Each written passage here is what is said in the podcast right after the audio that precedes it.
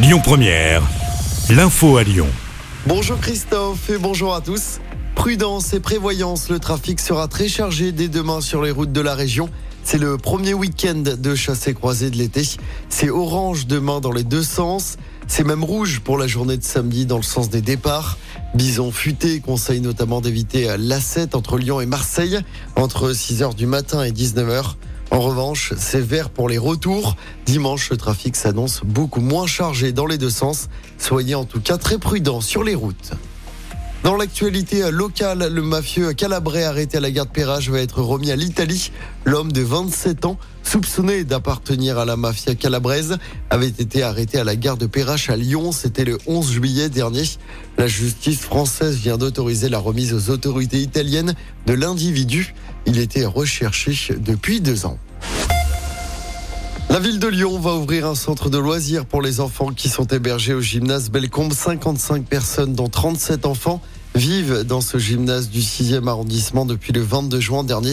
Le centre de loisirs municipal sera ouvert dès lundi prochain. Selon la ville de Lyon, il permettra aux enfants, je cite, de bénéficier des activités sportives et culturelles durant le mois d'août.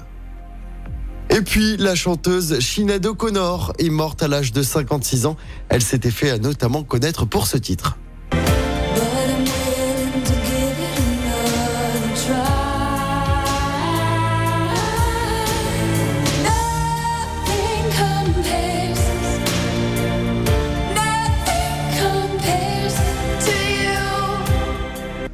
Sinead O'Connor est donc morte hier à l'âge de 56 ans. Les causes de son décès n'ont pas été précisées. 10 albums au total. L'artiste qui a été aussi au cœur de nombreuses polémiques, notamment cette scène en 1992 où elle avait déchiré une photo du pape. Elle accusait Jean-Paul II de ne pas avoir protégé les enfants victimes d'abus sexuels au sein de l'Église.